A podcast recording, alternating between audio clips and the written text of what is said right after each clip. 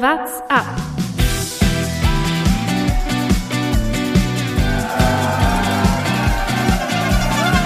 Alle rüber, Jatzak, alle! Alle rüber!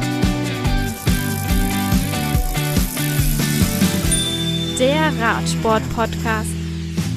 Ich möchte diese Folge mit einem kleinen Rätsel beginnen und ich bin gespannt, wer von meinen beiden Kollegen es lösen kann. Treffen sich ein Belgier, ein Franzose und ein Italiener zu einem Radrennen. Am Ende jubeln alle, aber keiner gewinnt. Wie ist das möglich? Stark. Thomas Gerlich, wie ist das möglich? Äh, der Italiener hat vergessen, dass ein Ausreißer noch vorne war. Und der Franzose und der Belgier sind einfach. Der Franzose ist ein, will zu sehr posen und der Belgier, naja, hat sich einfach zu früh gefreut. Ah, das ist zu viel Erklärung. Es hätten einfach nur die drei Namen gereicht. Es handelt sich um Wout van Aert, Julien Alaphilippe und Al Alberto Bettiol. Und damit herzlich willkommen zu einer neuen Folge WhatsApp mit Thomas, den ihr gerade schon gehört habt. Hallo. Ihr ist natürlich auch wieder mit dabei und Jonas Bayer ist auch mit an Bord. Richtig unangenehm, wie du hier Thomas abgewürgt hast, der da eine schöne Erklärung liefern wollte und, und du einfach, ja, nee, sag einfach nur die drei Namen, das reicht mir völlig. Und du hast deinen Namen, Ja, glaube so ich, noch gar ich. nicht gesagt, oder? Herr Lukas Bergmann. Mein Name ist Lukas Bergmann, richtig. Naja, aber ich muss tatsächlich sagen, also das war mit der erste Punkt natürlich auch, den ich hätte ansprechen wollen. Bettiol übernimmt direkt die Fackel. Ich glaube, darüber ist niemand glücklicher als Wout von Aert, der direkt eine, oder ist nicht mal ganz eine Woche nach seinem Fauxpas, würde ich sagen, direkt einen neuen hat. Er hat auch schon auf Twitter geschrieben, ach, er übergibt die Fackel an Alberto, freut er sich sehr drüber. Und ich finde, das ist Kla- das klassische Beispiel, früher mit 16 auf irgendeiner Schulparty entweder gekotzt oder irgendwie rumgemacht und du bist so lange das Gesprächsthema in deiner Stufe, bis jemand genau dasselbe macht. Dann bist du endlich froh, ah, jetzt gibt es endlich einen neuen Deppen, der sich irgendwo daneben benommen hat. Es reden alle über den und meine Geschichte ist wieder vergessen. So ist es ein bisschen, finde ich, oder? Ich sag mal so, die Situation bei Wout van Aert kennt man ja. Also, dass mal irgendwie die Radsportler doch zu früh jubeln, weil sie sich verschätzen und dann irgendwie jemand doch noch mit so einem Tigersprung oder sowas vorbeikommt, äh, hat man jetzt doch schon ein paar Mal öfters gesehen. Aber das, was Bettiol passiert ist, kannten wir jetzt ein einziges Mal und das war von Annemiek van Vleuten äh, aus dem vergangenen Jahr von den Olympischen Spielen. Und jetzt passiert es gleich wieder. Von dem her, das ist dann schon mal deutlich lustiger. Und ich sag mal so, bei den Olympischen Spielen ist doch kein Funk erlaubt, ne? Und ich würde mal behaupten, bei der Tour de Suisse könnte es einen geben. Schon. Ja, das Lustige war, dass er ungefähr zwei Zentimeter davon entfernt war, das Ganze noch mit einem Sturz zu krönen. Also er hat so, er hat nicht nur ein bisschen gejubelt, sondern er hat so exzessiv gejubelt, dass er fast noch vom Rad gefallen wäre. Das wäre natürlich die absolute Krönung gewesen. Er jubelt da über den zweiten Platz, 25 UCI-Punkte, wurde sich schon lustig gemacht auf Twitter. Darüber hat er jetzt gejubelt und stell dir vor, er stürzt da noch. Also das wäre wirklich alle, raus, Saisonende wegen sowas. Also, boah, Und was hast du wär- geschrieben? Trentin hat ihn direkt verarscht, oder was hat er gemacht? ja, genau. Es gibt dann so Bilder danach. Ähm, der Heli zeigt dann erst Lecknesund und Bettiol jubeln noch ein bisschen. Und irgendwann kommt Matteo Trentin, sein Landsmann, um die Ecke. Und da hat er es offensichtlich dann schon gewusst, dass er kein Sieger ist. Aber Trentin hat dann die ganze Zeit versucht, seine Arme so in die Höhe zu reißen, dass er jetzt jubeln soll. Das hat er sicher zehn Sekunden lang versucht und hat sich kaputt gelacht. Also eine unglaubliche Szene. Aber Trentin hat es wohl schneller, hat es relativ schnell mitbekommen und hat ihn dann da verarscht. Er standen da und, und so weiter. Ja. War sehr, sehr lustig. Guter Mann, Trentin. Genauso muss man damit umgehen. Ich sag mal so, kleiner Insider für alle äh, Festivalgänger. Die Freude von Bettiol hat genauso lange gedauert wie die der, der Puls Open Air Festivalgänger. für alle, die es mitbekommen am Wochenende. Sehr Ich- spezifische mich inklusive vielleicht. Festival-Crew an. Ich wollte gerade sagen, du hast deine Tränen ob des abgesagten Festivals sind noch nicht ganz getrocknet. Äh, und dein Sonnenbrand noch nicht ganz verheilt von dem halben Tag Festival, den ihr hattet. Da musst du es natürlich direkt nochmal ansprechen. Naja, ähm, sagen wir mal, wir können ja so offensiv umgehen. Freuen wir uns jetzt schon über unseren Interviewgast heute oder freuen wir uns eventuell auch zu früh? Auch das ist ja noch, steht noch in den Sternen. Schafft es der Palzer Doni in diesem Podcast oder nicht? Wir haben den Gast, wir haben ein Interview geführt. Wir wissen nur noch nicht, ob es am Ende der Folge kommt. Eventuell gibt Und- es technische Schwierigkeiten aus der Schweiz. Eventuell kommt Absolute. Premiere, Thomas. Ja. Nicht wir sind schuld an irgendwelchen technischen Problemen. Ja. Gleich mal Anton Palzer in die Pfanne hauen. Anton Palzer will uns seit einem Tag seine Aufnahme, sein Interview schicken und es klappt nicht. Und dann kommen immer diese Rennen dazwischen und dann steht, ja, sorry, ich muss jetzt zum Rennen, ich schaue heute, versuch's heute Abend nochmal. Vielleicht klappt's, vielleicht reichen wir es nach, vielleicht habt ihr auch das beste Interview in der Geschichte von WhatsApp. Vielleicht ist es einfach verschollen und wird nie erscheinen. Wir wissen es nicht. Ja, vielleicht veröffentlichen wir einfach nur unsere Fragen. Und dann kann man sich die, die Antworten denken. Und immer die Vielleicht- Parts, wo wir lachen, dann kommen dann so zwei Minuten Stille, wo Toni was gesagt hat und wir lachen ab und zu zwischendurch und dann kommen wieder irgendwelche dummen Fragen von uns. Ja, das wäre auch gut, könnten wir auch mal machen. Naja, also wenn die Folge raus ist, vielleicht wisst ihr dann schon mehr. Vielleicht hat sich dann das Rätsel gelöst. Stand jetzt, Montagabend, 19.33 Uhr, ist es noch völlig offen.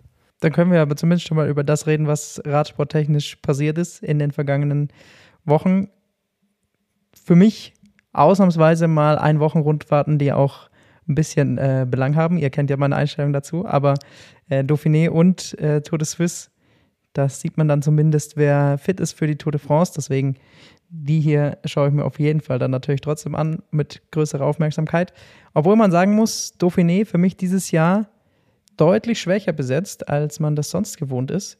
Die ganzen Top-Favoriten sind eigentlich alle jetzt erst bei der Tour de Suisse aufgetreten. Also, abgesehen jetzt natürlich mal von Jumbo Visma, die natürlich auch die Dauphiné dann komplett dominiert Ben haben. Ich weiß nicht, wo fang, wo, womit fangen wir an? Ich würde mit der Dauphiné anfangen und jemand, der schon in Form ist, nämlich das französische Fernsehen. Vielleicht haben es ein paar Leute mitbekommen auf der letzten Etappe, dieser Helischuss über den Anstieg über die Kuppe drüber, wo man vermuten könnte, danach kommt die Abfahrt des Todes. Sensationelles Bild und das französische Fernsehen, sagen wir, es ist voll in Vorbereitung. Der Regisseur oder die Regisseurin haben alle Strecken schon abgeflogen, der Heli ist schon in Position. Also da, dahingehend könnte die Tour de France schon losgehen. Und das nächste Statement, Jumbo Visma, würde ich behaupten. Ich habe zwei Thesen dazu. Ja. Starten wir mit Thesen oder besprechen wir erst? Hau einfach mal These raus. These Nummer eins: Jumbo hat dieses Jahr bei der Tour das beste Team am Start, das jemals bei der Tour de France gefahren ist, aufs Team bezogen. Wie gut, wir wissen ja noch nicht mal, wer dabei ist, oder? Also Kreuzberg war eigentlich nicht eingeplant, aber wir haben da eine kleine Performance gesehen von ihm. Da würde ich sagen, Kreuzberg wir fährt schon, glaube ich. Naja, war, er ist nicht geplant gewesen. Jetzt, aber ich glaube, nach der Performance, die er da jetzt geliefert hat, ähm, sollte er mitfahren. Also das, das Line-Up, was Jumbo Visma da hinschickt, das ist, das ist ja kompletter Wahnsinn. Äh, ich habe mir heute mal den, den Spaß gemacht. Also wir gehen mal davon aus, dass äh, Laporte, Ron Dennis, Wingegaard, Wout van Aert, Primoz Roglic, Sepp Kass und Steven Kruiswijk. Macht euch einfach mal den Spaß daraus. Überlegt euch aus diesem Line-Up, wer ist da der schlechteste Fahrer davon? Steven Kruiswijk, der Tour-Dritte von vor zwei Jahren vielleicht? Wen, wen nimmst du da raus? Wer ist da der, der von den acht Fahrern der am wenigsten stärkste? Das ist absurd. Dieses Team ist so Laporte- gut. La, dann Laporte von. Vor allem, wenn man nach der Laporte ist immer noch Dauphiné-Leistung einer der geht. besten Klassikerfahrer der Welt. Ja, aber wenn man nach der Dauphiné-Leistung geht, hat er nicht viel zeigen können. Also Er war nicht, Ja. war nicht super gut drauf. Aber klar, also sie haben eine super starke Mannschaft. Die Frage ist halt, ob sie es ausspielen können. ja. Man muss am Ende auch sagen, jetzt bei der Dauphiné, sie waren super stark. Wingegaard sah vielleicht am letzten Tag, kann man sicherlich auch drüber diskutieren, vielleicht sogar stärker als Roglic. Ähm, weiß man nicht so genau. Aber der, der große Gegenspieler ist halt am Ende nicht Ben O'Connor, auch wenn er super stark aussah. Ich denke, muss man auf den Rechnung haben für irgendwie die Top 7, Top 6 vielleicht. Aber äh, Tadej Pogacar war halt nicht dabei und das ist einfach gegen den sie fahren. Äh, Carapaz ist nicht dabei, und den ich für den drittstärksten halte eigentlich und dann geht's gegen Pogacar. Der fährt auch nicht bei der Tour de Suisse, sondern der macht ja immer als Vorbereitung die Slowenien-Rundfahrt. Also muss man mal abwarten, wie, wie gut es wirklich war. Aber die, ich, ich fand vor allem Wingegaard und, und Kreuzberg eben super stark. Kreuzberg da am letzten Tag, wie er da den Berg hochfährt und alle abhängt, bis auf Ben O'Connor. Also ist ja äh, verrückt. Die waren zu dritt und Ben O'Connor. Und dann hat Wingegaard angegriffen und dann waren sie zu zweit vorne. Aber mal kurz zur These an sich. Fällt euch jetzt auf die Schnelle ein Team ein, wo ihr sagt, nee, das war auf sieben, acht Fahrer gesehen stärker in den letzten Jahren? Mir fällt keins ein. Ja, es gab ja schon dieses eine Jahr, wo Christopher Froome beim Giro gefahren war und dann Garen Thomas noch eingesprungen ist und das Ding gewinnen konnte. Also der Tour de France Sieg 2017, 2018 von Garen Ja, Thomas. in, der, in der Spitze vielleicht, aber auf acht Fahrer bezogen. Ja, auch da. Also es ist, es ist einfach eine Ineos-Truppe. Also sie hat natürlich immer diese Mannschaften auch. Man darf, man darf nicht vergessen, dass Ineos auch Wortpools dabei hatte, Michael Kwiatkowski. Also die hatten eine super starke Mannschaft da zusammen. Und ich glaube, auf dem Level ist es jetzt, was sie haben. Gerade weil sie mit Wingegaard noch diese richtig starke Nummer zwei haben. Also man kann jetzt die Frage stellen, es ist sicherlich sinnvoll, ihn auch mit zur Tour zu nehmen.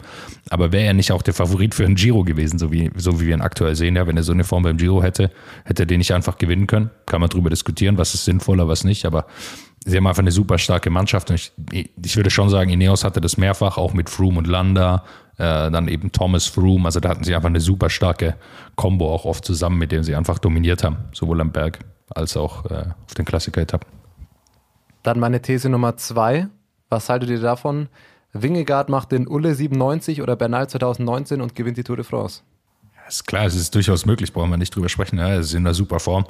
Äh, Sie werden auf jeden Fall für Roglic fahren, davon gehe ich aus. Das haben sie auch jetzt hier gezeigt, dass Wingegaard da die klare Nummer zwei ist. Ähm, aber das ist natürlich möglich, ja. Pogacar muss dann auch erstmal kontern. Die Frage ist, ob sie es ausspielen oder ob, ob sie es ausspielen können oder nicht. Ja. Also wenn die so fahren, wie sie jetzt bei der Dauphiné gefahren sind, fährt Wingegaard noch mit. Wingegaard war der Tour Zweite von letzten Jahr. Ne? Also er war nach Pogacar letztes Jahr einfach der Stärkste bei der Tour. Du hast die Konstellation, wie du es jetzt bei der Dauphiné vielleicht hast, wie es gegen Ben O'Connor. Ja, Ben O'Connor ist nicht Pogacar, braucht man nicht drüber reden, aber von der Theorie, Wingegaard attackiert und Pogacar müsste hinterhergehen und Roglic kann am Pogacars Hinterrad bleiben. Und dann ist die Frage, wie oft geht Pogacar da mit, wie sehr lässt man Wingegaard irgendwann fahren und wann hat Wingegaard vielleicht irgendwann mal drei Minuten Vorsprung, äh, die man ihm so schnell auch vielleicht nicht mehr abnehmen kann. Also da hat Jumbo schon eine Stärke in der Mannschaft und in der Doppelspitze, die UAE bei weitem nicht hat bei der Tour. Kurze, kurze Frage, erinnerst du dich an die eine Etappe letztes Jahr bei der Tour de France, wo eben es doch Pogacar geschafft hat, viereinhalb Minuten jemandem abzunehmen, weil du ja. gerade so gesagt hast, so drei Minuten, die musst du ihm erstmal wieder abnehmen. Also ich sehe es nicht. Es, es wird wieder einen dieser Übertage von Pogi geben und ähm, da fährt er einfach allen wieder davon. Da kann vielleicht Roglic mithalten, aber nicht Wingegaard. Ja, aber vielleicht kannst du halt Wingegaard einfach so sehr als Poker spielen, dass Roglic, wenn er nicht stürzt, dann einfach mit Pogi mitgehen kann und Pogi einfach deutlich mehr unter Druck ist als Jumbo, die da halt einfach zwei, drei Karten spielen können. Und UAE ist bei weitem nicht so stark. Also sie können ihn auf jeden Fall unter Druck setzen. Ich glaube, das ist das Entscheidende. Plus, wir wollen nicht vergessen, dass Wingegaard ähm, ihn auch abgehängt hat, Pogacar. Äh, hoch zum Mont Ventoux was, glaube ich. Ähm, da ging es dann in der Abfahrt, das war ein bisschen schlecht für ihn, aber sonst hätte er ihm da auch schon mal 20 Sekunden abnehmen können oder was er Vorsprung hatte. Aber klar, ja, am Ende ist es alles Debatte, ja, wer, wer kommt, wie weit kommen sie zu zweit überhaupt dann zu den entscheidenden Etappen? Äh, wie ist, ist Pogacar drauf, haben wir jetzt auch länger nicht gesehen. Also ist ja alles noch eine Frage, die offen ist. Aber erstmal ist es ja ein gutes Zeichen, dass wir ein sehr, sehr starkes Jumbo-Visma-Team sehen die da auch dominiert haben, die mit einem klaren Plan dahin gekommen sind. Ich hatte vor allem das Gefühl, dass sie dieses Dominieren von Rundfahrten, von Etappen auch trainieren. Also sie kommen immer wieder mit sehr, sehr starken Mannschaften. Sie hätten ja auch sagen können, okay, Wingegaard geht zur Tour de Suisse, soll die gewinnen, Roglic geht äh, zur Dauphiné und soll die gewinnen. Nein, sie packen ihre Truppe dahin, die sollen zusammenfahren, die sollen dieses Dominieren von Etappen, glaube ich, auch trainieren. Ich glaube, am Ende ist es auch wichtig, da so taktisch eingespielt zu sein und, und das dann durchziehen zu können. Wen, wenn wir gerade schon beim Thema Jumbo-Visma sind, da muss ich das ganz kurz noch einwerfen. Schöne YouTube-Doku Stunde über die letzte Tour de France äh, von Jumbo Visma. Kam vergangene Woche raus oder vor zwei Wochen. Äh, Plan B heißt sie, oder? Glaube ich. Plan B, genau. Äh, tatsächlich sehr interessant, was während so einer Tour de France dann innerhalb von einem Team passiert, an Gesprächen auch, neben den Etappen, wenn der Leader wie Primus Roglic eben damals ausfällt. Äh, fand ich ultra interessant zu sehen, wie dann alle an einem Tisch sitzen. Wout von Art sagt so, ja, ich bin schon committed, gib mir einen Etappensieg und so weiter, aber dann fahre ich danach voll für, für Jonas Wingegaard. Und das Ergebnis, das dann hinten rauskommt, ist, äh, Jonas Wingegaard wird Zweiter am Ende und Wout von Aert holt noch drei Etappensiege. Weil er einfach kein so äh, schlechter Plan B. Ne? Kein, kein so schlechter Plan B. Äh, es wird eine wirklich super interessante Doku, weil man da eben so mitkriegt, wie so Taktik-Teambesprechungen bei Jumbo ablaufen. Und das äh, ist schon crazy, mit was für einer Einstellung die da zum Teil in Etappen reingehen und ähm, dann auch sagen, ja, heute dominieren wir es und heute können wir das Team so unter Druck setzen und irre spannend zu sehen. Und ähm, ich bin sehr gespannt, welches Team da halt äh, irgendwas dagegen halten kann. Also wir hatten es gerade gesehen, wie spannend es beim Giro war, wenn es Teams gab, die eben zu drittes dominieren konnten, weil es da eben äh, drei Teams waren. Ähm, das sehe ich halt bei der Tour de France nicht, weil du ja schon gesagt hast, Thomas, äh, dafür Jumbo zu krass ist. Also wenn Jumbo wirklich ein Rennen kontrollieren will, dann setzen sie wirklich alle anderen unter Druck und das äh, wird schon beeindruckend zu sehen. Mit am besten bei der Doku hat mir, haben mir die Reaktionen gefallen. Ich glaube, Wout van Art war es nach dem Zeitfahren. Also der nur kommt, ah, wer hat gewonnen? Pogacar? Hm. Ja, diese Resignation immer so, ja gut, ja, ja, da ist halt einer, naja gut, dann hat der er halt ist eine halbe, gewonnen, Er ist eine halbe Minute noch mal schneller als ich. Oh, okay. Ja, genau das war so. Ja. So, wer gewonnen, Pogacar? Wie viel? 30 Sekunden? Ah, fuck. beim ersten Zeitfahren. Beim zweiten hat er ja dann gewonnen, zumindest noch. Ja. Aber man muss sich das, glaube ich, auch wirklich mal in diese Fahrer reinversetzen. Also, Wort von Art, äh, der ist natürlich auch ein freundlicher Typ und so, wirkt auch immer freundlich, aber der weiß ja schon auch, wie gut er ist. Also der hat ja schon auch dann haben wir jetzt ein paar Erfahrungswerte gesammelt und, und weiß, wie gut er Radfahren kann und auch Zeit fahren kann. Und dann zu hören, dass da einer, der 30 Kilo weniger wiegt, schneller ist im Zeitfahren, eine halbe Minute, ja, ich glaube, das haut dich schon raus, vor allem wenn, wenn du weißt, ja, das müssen wir irgendwann wieder rausfahren, wenn wir hier die Tour gewinnen. Also es ist, glaube ich, nicht so easy, dann mit sowas umgehen zu können, auf so einem Level. Also keine Ahnung, jetzt, wir erinnern uns an das Zeitfahren von Simon Geschke, klar, der war super happy, hat sich super gefreut, dass er da der Zweite geworden ist irgendwie. Aber äh, Wort von Art, der freut sich nicht über einen zweiten Platz, auch wenn er, glaube ich, inzwischen 790 zweite Plätze gesammelt hat. Aber Bist du sicher, dass er sich noch nie über den zweiten Platz gefreut hat? Zumindest kurz. Kürzlich erst. Kürzlich, kürzlich habe ich da was gesehen. Da Ja, war die Freude Da hat er ziemlich kurz. gejubelt über den zweiten Platz. Kann er auch. Das finde ich sympathisch. Der kann auch über den zweiten Platz richtig, richtig jubeln. Als hätte er das Ding gewonnen. Ist er boden geblieben, der Mann, ja. Ah, sehr gut. Ja, andere Erkenntnisse von der, von der Dauphiné. Mir hat äh, äh, gefallen, was Arge Dessert mit Ben O'Connor da jetzt auf die, die Beine gestellt hat, glaube ich. Äh, wir haben ihn letztes Jahr dann schon bei der Tour de France irgendwann in der Rolle gesehen, dass er ums Gesamtklassement mitgefahren ist. Ähm, wenn er so wie jetzt bei der Dauphiné auftritt, ähm, dann kann er da auf jeden Fall schon, also mindestens Top 10, wenn es gut läuft, sogar um die Top 5 Fragezeichen mitfahren? Oder ist es dafür dann noch zu wenig? Sagen wir es mal so, er bräuchte für ein gutes Ergebnis dieses Jahr keine Vorsprünge durch Ausreißergruppen. Ich glaube, er kann es, so wie er aktuell fährt, auch rein über, über das normale Battle mit den Topfahrern aufnehmen. Für Top 5 weiß ich es am Ende nicht, aber äh, es sieht schon sehr gut aus. Ja, er war bei der Dauphiné nach den Jumbo-Fahrern halt der Beste. Und das Theo Gegenhardt und äh, Caruso und so weiter, die da, oder Esteban Chavez, jetzt sind das alles nicht die Übernamen, aber ähm, ja, er war danach einfach der Beste. Caruso, immerhin Giro-Publikum, äh, Publikum, sag ich schon, Podium Ja, gehabt. Dieses Also Jahr Publikum, das hast du schon richtig gesagt, ja. Giro-Publikum, ja. Dieses Jahr, ja. War Publikum wahrscheinlich. Ja, ich glaube, er ist einfach stark, oder? Ich weiß am Ende gar nicht. Man sagt dann, ja gut, Ashley Dessert hat da viel aus ihm gemacht. Äh, Er hat einfach gut trainiert und hat irgendwie jetzt ein neues Level erreicht. Vielleicht auch neues Selbstbewusstsein, wer weiß es. Ihm fehlt, glaube ich, auch ein bisschen noch die Teamunterstützung. Ich weiß nicht, wen die da noch mitschicken. Benoit Cosnefroy haben wir jetzt beim, bei der Tour de Suisse gesehen. Also das sah furchtbar aus. Ich weiß nicht, ob es an der Hitze lag. Der erste Tag war ja sehr heiß, aber ähm, ist dann auch schwierig, ja. Mal sehen, aber er ist auf jeden Fall in einer super Form. Es wird sich halt immer zeigen, dass halt immer jetzt die Dauphiné ist ja noch mal ein bisschen nach vorne gerutscht, ist jetzt deutlich vor der Tour de France. Also wir wissen gar nicht, in welchem Leistungsstand kamen die. Also geht Jumbo, wissen wir, noch mal in die Höhe zum Beispiel oder kommen die gerade aus der Höhe? Wie ist bei Ben O'Connor der Peak? Also das- muss man auch noch mal abwarten und kann man gar nicht so einschätzen, weil es jetzt doch deutlich, deutlich vor der Tour de France ist. Was bleibt sonst noch zu sagen zur, zur Dauphiné? Es hat mich äh, noch nicht ganz so entertained, das Rennen. Wie gesagt, dazu waren es mir dann am Ende irgendwie zu wenig äh, Gegenwehr, die geleistet werden konnte gegen, gegen Jumbo. Äh, trotzdem habt ihr irgendwas noch, noch mitgenommen von den anderen Teams, was man jetzt irgendwie für die Tour de France ableiten kann? Sei es jetzt nur äh, im äh, Sachen Punkte, Trikot oder sowas, dass dann Ethan Hater mit, mit Wort von Art beinahe mithalten kann. Eddie the Boss greift auch wieder an, war auch mal vorne auf einer Etappe zu finden.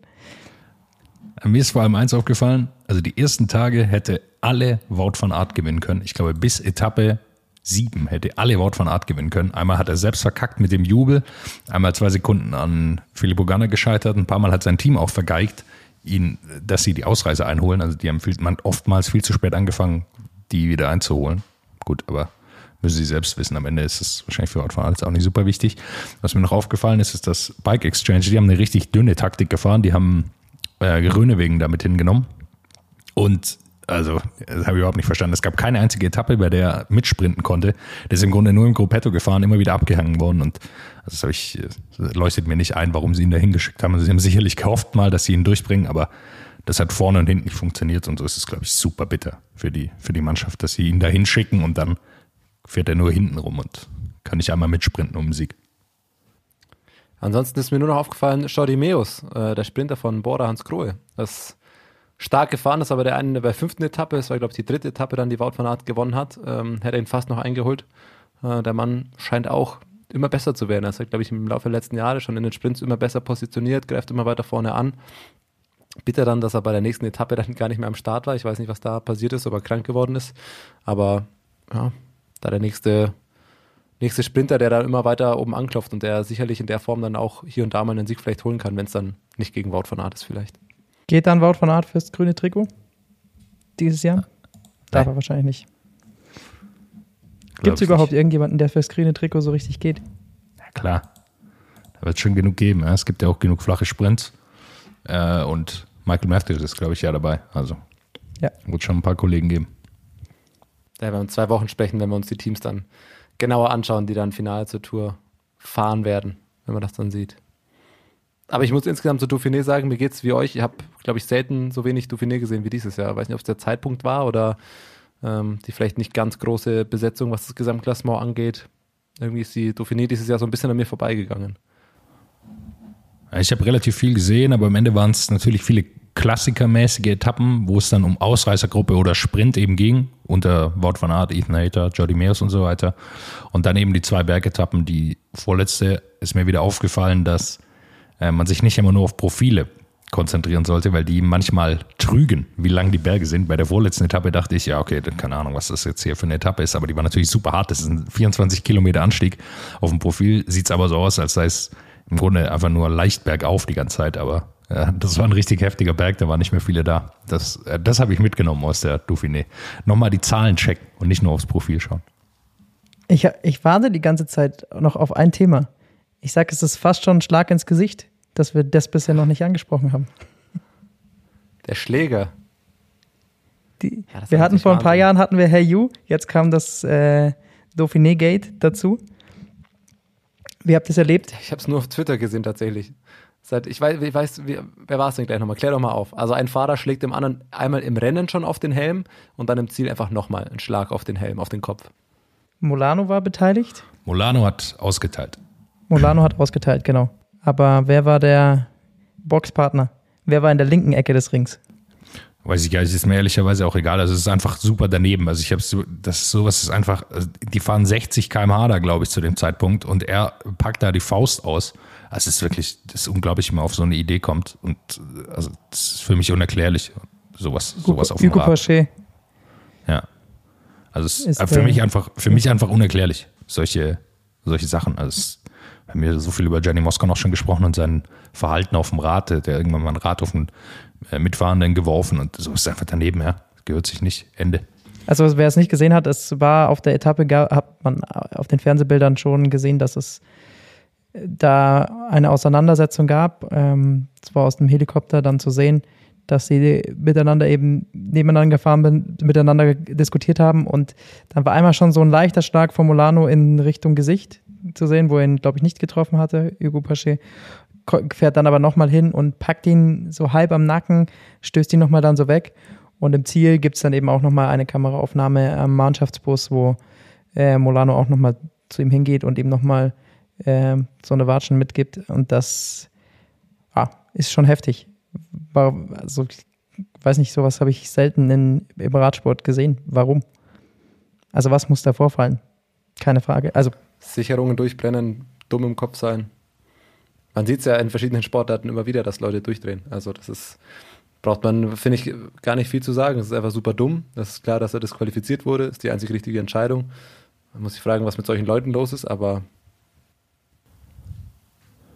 ja. Ich, also, Ja, ich glaube auch, da gibt es gar nicht so viel zu analysieren. zu haben. Also Ja, ich glaube, da gibt es auch nicht viel zu analysieren, egal was vorher vorgefallen ist, ja, ob er eben vors Rad gefahren ist oder wie auch immer. Am Ende äh, ist, ist einfach körperliche Gewalt dann. äh, Oder der Versuch, ist mir auch egal, ob er ihn dann trifft. Ja, er packt ihn dann nochmal im Mannschaftsbus dann erneut. Ja, das ist einfach ein Verhalten, das irgendwie nicht, nicht in Ordnung ist. Oder es halt gar nicht geht, ja.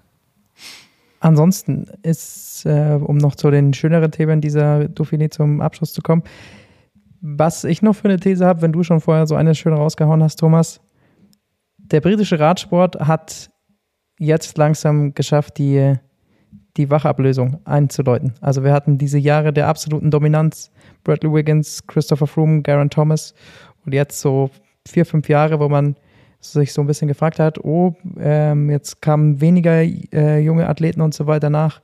Ich glaube, man hat jetzt bei der Dauphiné gesehen, dass Ethan Hayter ganz nah dran ist oder eh schon da ist in der, in der Weltspitze. Ähm, fehlt noch vielleicht so der letzte Sprung, aber er mit seinen 23 Jahren ähm, wird auf bei drei Etappen ist er auf dem Podium, Am Ende wird er Zweiter in der, in der Punktewertung, 15. im Gesamtklassement. Ähm, ist ein unfassbar starker Fahrer. Jetzt hat man dann bei der ähm, Tour de Suisse gesehen, dass ähm, da auch nochmal ein äh, sehr, sehr starker junger, gar nicht mehr so junger, also nicht mehr so jung wie, wie Ethan Hater, ich glaube 26 ist Stephen Williams, der die Etappe dann bei der Tour de Suisse die erste gewonnen hat. Also man hat wieder äh, neue Namen, nachdem so mit, mit Cav, Froome etc., nachdem diese Ära schön langsam zu Ende geht, kommen da auf jeden Fall wieder welche von der Insel nach. Also sie haben Thomas Pitcock ja auch und der Bruder Richtig. von Ethan Hater, der fährt gerade beim Giro unter 23, also ich habe davon gar nichts gesehen irgendwie, aber der hat heute auf der Etappe, war eine Bergetappe, glaube ich, fünf Minuten Vorsprung rausgefahren auf die anderen und da sind ein paar richtig gute äh, Namen dabei. Das war eine Bergetappe mit 5000 Höhenmetern. Ich habe ja. mich heute schon gefragt, dass bei U23-Rennen, das war 182 Kilometer und über 5000 Höhenmeter. Also wäre beim Giro, äh, beim Giro der Profis wäre das schon die Königsetappe gewesen. Da war Mortirolo, ähm, Tonale und sonst was dabei. Also eine richtig, richtig harte Etappe. Ähm, und mit 4 Minuten 55 Vorsprung gewinnt er die. Also Leo Hater, der kleine Bruder, äh, sagen wir mal, da bleibt der Name zumindest gleich, aber da kommt auch was nach. 20 Jahre jung nicht so schlecht, der Kerl. Ja, vor allem gegen richtig hochtalentierte Jungs auch. Also die äh, FDG-Truppe rund um Lenny Martinez heißt er, glaube ich, auch ein ganz junger Fahrer. Die sind eigentlich so diese ganz hochtalentierten. Das sind drei Stück von FDG, die danach kommen und den hat er fünf Minuten abgenommen. Also ist, der Mann ist auch ganz gut in Form, ja. Aber du hast absolut recht, Lukas, ja. Großbritannien, ich denke, das Radsportprogramm oder der Radsport-Hype, der da einfach ausgelöst wurde, wir haben es jetzt auch wieder bei der Frauentour gesehen, bei der Women's Tour dort. Es sind einfach sehr viele Zuschauende da und, und die es feiern. Okay, wenn du das jetzt ansprichst, dann kurz äh, zu den Rennen in London bei den Frauen. Lorena Wiebes, ist sie in Sprints aktuell überhaupt zu besiegen? Die Frau hat in, innerhalb von 14 Tagen sieben Siege geholt. In Großbritannien. Der hat erst bei Ron, äh, Ride London Classic alle drei Etappen und damit logischerweise das GC gewonnen und dann bei der Women's Tour auch einfach nochmal drei Etappen. Also wenn es zum Sprint kommt, die Frau ist unbesiegbar aktuell. Das ist unfassbar, wie viel Siege. In zwei Wochen sieben Siege im, im World Tour Rennen, also nicht bei irgendwelchen Kirmesrennen. Also die Frau ist schon äh, auch, auch erst 23, ne? Also ist jetzt nicht so, dass die schon seit Ewigkeiten da rumfährt. Die Frau ist schon absoluter Wahnsinn. Wie die in Form ist, immer noch stärker gefühlt. Ja, vor allem als auch mal Zeit, dass die, dass die irgendeine auch noch von äh, den Holländerinnen oder von den Niederländerinnen äh, sprinten kann, weil sonst gewinnen alles nur noch die Italienerinnen. Denn äh, die Women's Tour auch ja schon wieder dann gewonnen von Elisa Longo Borghini. Also es muss ja irgendwie noch eine Gegenwehr von der Radsportnation kommen gegen das, was da gerade aus, aus Italien kommt. Und da heißt aktuell Lorena Wiebes. Ja, und die hat so einen Antritt. Also es, es wirkt fast so, als hätte sie 50 Watt mehr im Schlusssprint. Also sie tritt immer, ihr Antritt geht los und dann hat sie erstmal drei Meter Vorsprung, bis überhaupt niemand da, also da ist nicht mal dran zu denken, an Windschatten zu gehen, weil die irgendwie da überhaupt keine Chance haben mitzukommen. Mag jetzt auch am, am Feld gelegen haben, wird man sehen, aber sie ist einfach super stark gerade. Und ich, aktuell würde ich sagen, also wenn es eine Favoritin gibt für den Champs-Élysées-Tag, das erste gelbe Trikot der Frauen äh, in der Tour de France, dann ist es Lorena Wiebes aktuell. Klar, die Italienerinnen sind auch stark, aber ich glaube, so in einem reinen Massensprint sind die schon sehr, sehr gut, vor allem weil auch das Team sehr gut eingespielt ist, gerade im, im Anfang. Dann noch ein Hinweis dazu der Women's Tour. Äh, da muss man Ina Joko Teutenberg, glaube ich, mal hervorheben als sportliche Leiterin. Also die Situation war so, dass es Grace Brown und Elisa Longoborghini ähm, gleich auffahren, zeitgleich. Äh, Grace Brown war, glaube ich, dann noch vorne wegen irgendwelcher hm, Platzierung oder wie das dann ausgedealt wird. Und äh, dann kam es quasi dazu, dass es zur letzten Etappe war, eine flache Etappe in Sprint. Für beide jetzt nicht die beste Ausgangslage, weil sie da eigentlich nicht wirklich mithalten können. Grace Brown hat dann ein paar Sekunden geholt auf dem Zwischensprint. Und dann kam es auf den Schlusssprint an und da hat äh, Trexiger Frido wirklich den fantastischen Job gemacht als Team und natürlich auch äh, Elisa Longoborghini, die dann da den Sprint zu Ende fährt, die Bonussekunden rausholt und dann, um dann eben die, die Tour zu gewinnen. Und da ist es, glaube ich, auch Ina Joko Teutenberg, die da einen kühlen Kopf bewahrt und denen mal eine klare Ansage gemacht hat, wie sie jetzt Elisa Longo-Borghini da platzieren sollen. Bei FDG hat das nämlich überhaupt nicht funktioniert. Sie haben entweder haben sie es vergessen, dass es da noch Bonussekunden gibt, oder sie sind auf eine andere Taktik gefahren, aber Grace Brown war sonst wo, also die hat nicht mal teilgenommen am Sprint und Elisa Longoborghini wird dann Zweite und, und holt sich so dieses, dieses World Tour Rennen. Vor allem gewinnt sie das Gesamtklassement am Ende mit einer Sekunde Vorsprung. Und die eine Sekunde hat sie genau durch Bonussekunden. Also sie hat 18 Bonussekunden auf die ganze Rundfahrt und äh, Grace Brown hat 17 Bonussekunden. Dann siehst du am Ende von den reinen Ergebnissen und von den reinen Zeiten gleich, aber die Bonussekunden haben es am Ende dann entschieden. Ich möchte trotzdem noch äh, einen abschließenden Satz zu Lorena Wiebes noch kurz einbringen. Man muss natürlich schon auch festhalten, ähm, dass die ja ganz überragenden, die sich dann vielleicht auch um das gelbe Trikot mitbetteln werden auf der bei der Chance Elysée vom den Sprinterinnen jetzt gar nicht dabei waren. Also ähm, ob dann eine Marianne Voss nicht sich auch ganz gerne das erste gelbe Trikot holt oder äh, eine Lotte Kopecki da vorne mit reinhält, das ist ja dann auch nochmal, gerade bei so einem Kopfsteinpflaster-Sprint, ähm, nochmal eine andere Geschichte. Von dem her, glaube ich, kommt da nochmal auch andere Konkurrenz auf sie zu. Denke ich auch. Ich habe noch einen, äh, einen Punkt. Ich weiß nicht, wie viel ihr noch habt, aber einen habe ich noch. Du, das wissen wir vielleicht gerne noch ein bisschen sprechen. Äh, und zwar gab es ein Interview mit John Archibald, äh, ein britischer Fahrer, so wie ich das rausfinden konnte, ähm, der letztes Jahr unter Vertrag stand bei dem Team von Alberto Contador und Ivan Basso. Äh, Evolo heißt es, glaube ich, wie auch immer. Darum geht es mir gar nicht. Äh, und der hat da gesagt, ähm, Zitat, uh, they wanted you at no more than 8% body fat and there was a clause in your contract they, uh, that they could dispense you with, with your service if you went two kilos over your race weight. Ähm, also am Ende äh, geht es darum, wenn sie zu, zu viel über ihrem Renngewicht liegen, äh, können sie auf ihre Dienste verzichten. Ich glaube, es ist nicht ganz klar oder daraus gekommen, ob das dann heißt, der Vertrag wird aufgelöst, es gibt kein Gehalt, das konnte ich jetzt nicht rausfinden direkt. Aber äh, ich finde, das ist eine Entwicklung, die sehr, sehr gefährlich ist. Wir haben hier auch schon über Roman Badema gesprochen, der super dünn aussah, mal vor der Tour, ich glaube vor zwei Jahren war es. Ähm, und ich glaube, sowas, da muss man aufpassen, solche Verträge sollte es eigentlich nicht geben im Radsport. Ich weiß nicht, wie ihr, wie ihr dazu steht, zu solchen Körperfettsachen und, und Gewichtsvorgaben in Verträgen. Ich finde es ja generell im Radsport ist das ein ziemliches Tabuthema. Wenn du äh, da immer mal wieder Fahrer und Fahrerinnen äh, darauf angesprochen werden, dann heißt es immer nur, nee, ja, das passiert alles irgendwie automatisch, wenn man auf dem Rad steht und äh, wir essen eh alle ganz normal und Ding. Aber ich habe äh, irgendwie schon das Gefühl, dass das sich im Vergleich zu vor zehn Jahren ein bisschen verändert hat. Und wenn du dir die Fahrer anschaust, äh, wie sie zu solchen Grand Tours, zu solchen Highlights immer kommen, da sind dann schon einige nochmal sehr viel dünner. Ähm, und das, glaube ich, hat dann nichts mehr nur mit, ja, weil sie halt jetzt gerade super viel trainiert haben, ähm, sind sie halt so dünn. Klar, das geht schon einher. Ähm, das ist ja keine Frage, aber ähm, da ist, glaube ich, schon auch manchmal ein gefährlicher Trend da, dass gesagt wird, okay, du musst jetzt diese Kilogrenze erreichen, um hier eine Chance zu haben am Berg. Ähm, wir haben das auch bei den äh, Damen vor allem im Langlaufsport gesehen, dass sich das mit Therese Johaug damals so entwickelt hat, dass äh, natürlich kleinere einfach da einen Vorteil haben. So ist es beim Radsport auch. Und dass dann die Konkurrenz versucht hat, sich dementsprechend runterzuhungern. Und da äh, war das dann schon ein Thema und wurde das auch mal angesprochen. Im Radsport ist es irgendwie noch so ein Tabuthema und wird nicht gesehen. Von dem her ähm, zeigt jetzt aber so ein Interview, dass da eben doch was dran ist und ähm, dass man da die Augen auf jeden Fall aufmachen sollte, weil ich glaube, dass äh, wenn dieser Trend weiter so geht, dass ähm, da noch einiges Schlimmeres passieren könnte. Ja, vor allem das über so Klauseln in einem Vertrag festzuhalten, das ist ja eigentlich schon skandalös. Absolut. Und also dann wird aber immer so getan, dass das von Haus aus äh, eh einfach so passiert mit dem Gewicht. Das glaube ich nicht. Es gibt natürlich vor allem auch die, die Negativbeispiele. Ich glaube, Paul Voss hat darüber auch schon mal gesprochen in, im Besenwagen-Podcast.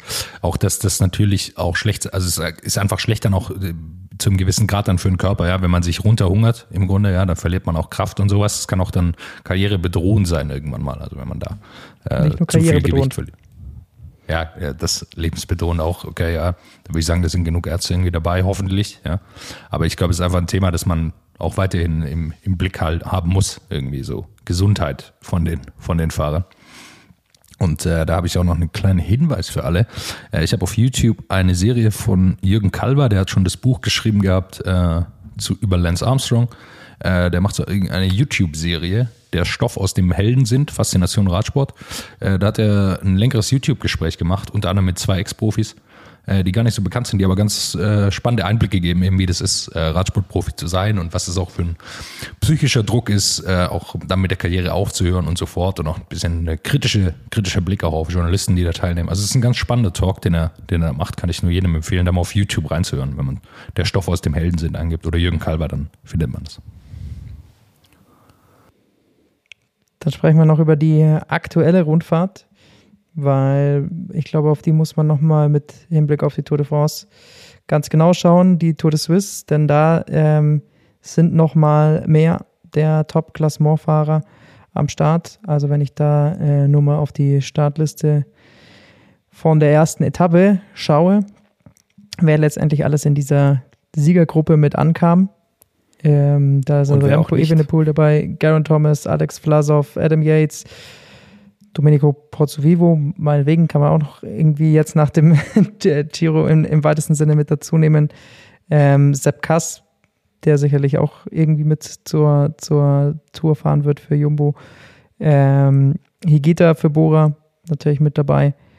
Maximilian Schachmann, der scheinbar auch wieder in äh, guter Form zu sein scheint, was schön zu sehen ist.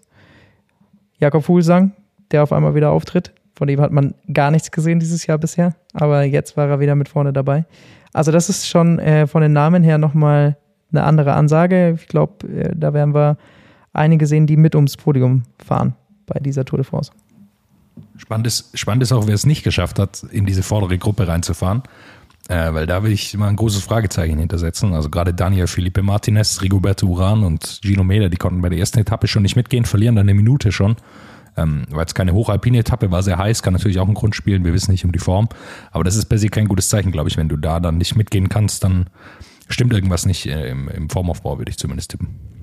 Also gerade Felipe Martinez ist ja echt die Frage, wer ist bei, bei Ineos der Fahrer, wer soll da irgendwas was leisten? Und ich würde mal behaupten, Ineos braucht einen starken Daniel Felipe Martinez, wenn sie bei der Tour irgendwie eine Rolle mitspielen wollen. Dass der am ersten Tag schon so äh, wohl nicht mit ins Ziel kam. Man hat, ich habe es jetzt nicht gesehen, ich weiß auch nicht, woran es liegt, aber rein vom Ergebnis her schon ja, erschreckend. Ich habe es gesehen und er konnte einfach nicht mitfahren. Also er war einfach nicht stark genug an dem Tag. Ja. Aktuell sieht es aus, dass es Adam Yates und John Thomas Ja, man weiß es aber auch nicht, wenn der jetzt gerade aus so einem absoluten Höhenträgersager so mit einem Tag Pause oder sowas da reinkommt und dann halt einfach da gleich mal einen schlechten Tag hat oder so und dann mit zwei Wochen nochmal Pause vor der Tour kann sich das dann schon auch nochmal ändern. Also zu viel darf man da dann immer auch nicht reinstecken, aber ähm, ja, klar, man äh, sollte sich da auf jeden Fall Gedanken machen. Ich glaube trotzdem, mit Yates und Thomas wird, wird Ineos, glaube ich, als, als Doppelspitze versuchen, in diese Tour de France zu gehen.